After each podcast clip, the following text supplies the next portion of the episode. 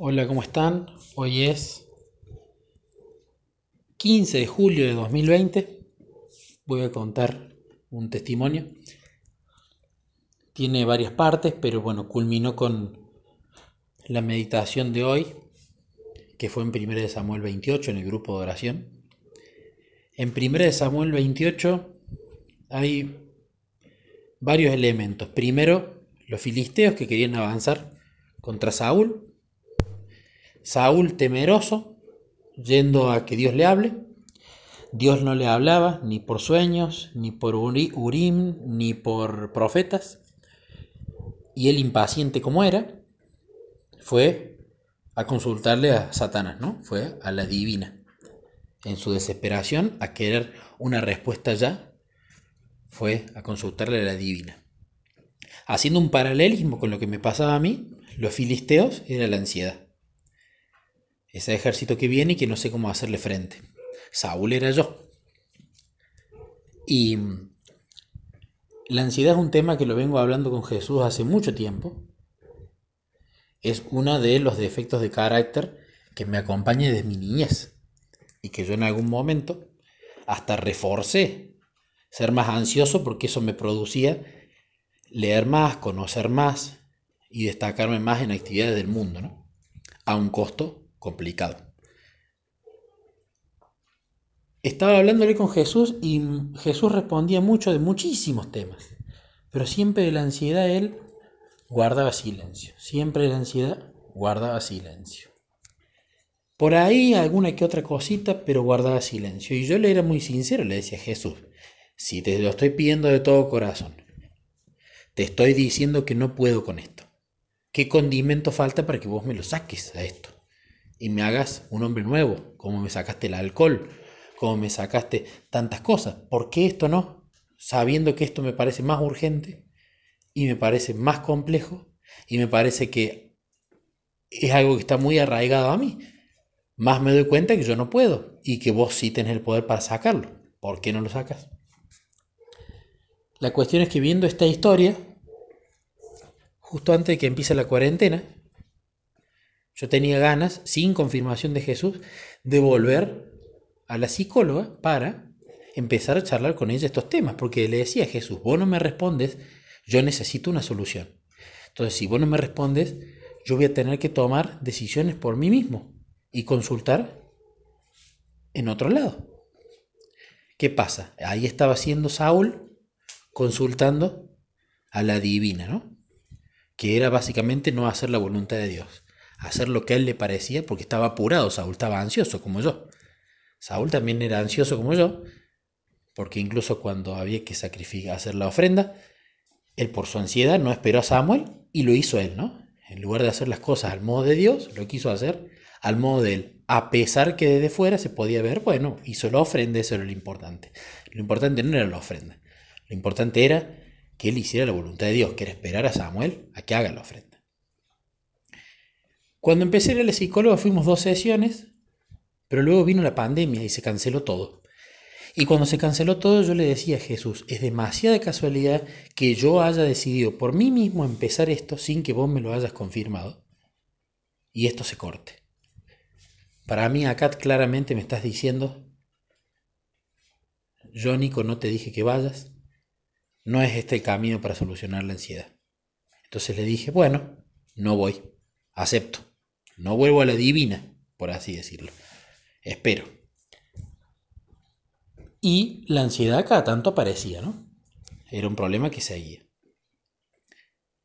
Resulta que con respecto al trabajo, ya lo conté en otro testimonio anterior, mostró el tema del santuario, el cómo ir pasito a pasito, no adelantándome a lo que sigue, sino trabajando en lo actual, toda etapa descrita de manera detallada, lo cual está funcionando, está siendo bueno, hay días mejores, días peores, pero está funcionando. Pero en el mientras tanto también empecé a ir a otros adivinos, por así llamarle, ¿no? Empecé a querer consumir productos para que bajen la ansiedad, empecé a querer cambiar hábitos para que bajen la ansiedad, pero yo, sin consultarlo a Jesús, sin esperar a que Él responda. Y empezó a no, no, no, no, no funcionar. Me di cuenta que no funcionaban. Y yo mientras tanto les seguía diciendo, mira Jesús, necesito que vos proveas la solución. Y un día agarré y le dije, mira, me rindo, me rindo. Y a mí me gusta hablar así muy eh, histriónicamente con Jesús y le dije, acá está el escudo, acá está la espada, dejo de pelear esta guerra contra la ansiedad, mira, tiro la espada a Jesús, mira, tiro el escudo, levanto la bandera de la paz, me rindo, no voy a intentar más nada, no puedo, te toca a vos. Y después de hacer esa oración, pasó que, es otro testimonio más largo, no lo vamos a alargar, pasó que él proveyó una persona que realiza momentos a solas con Cristo, que yo sabía que estaba en el área de la salud, pero no sabía exactamente qué es lo que hacía. Y esa persona justamente está ayudando también a un ser querido con respecto a problemas de salud. Y le dije, quiero que me ayudes a mí también. La proveyó Jesús.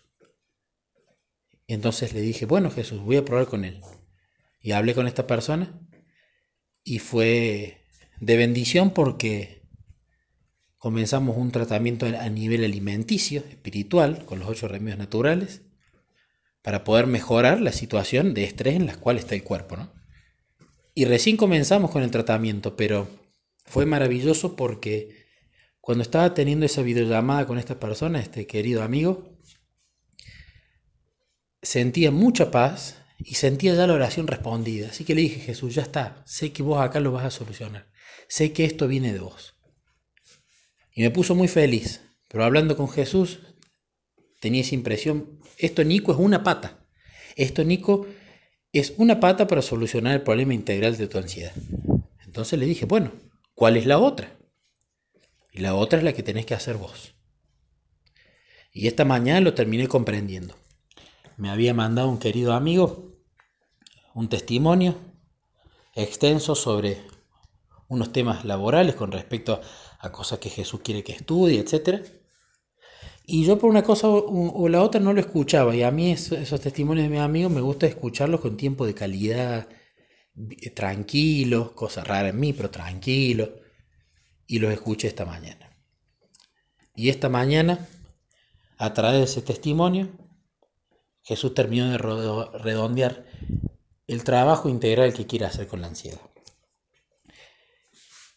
Cuando uno comprende la voluntad de Dios y sabe qué es lo que tiene que hacer, pueden pasar varias cosas.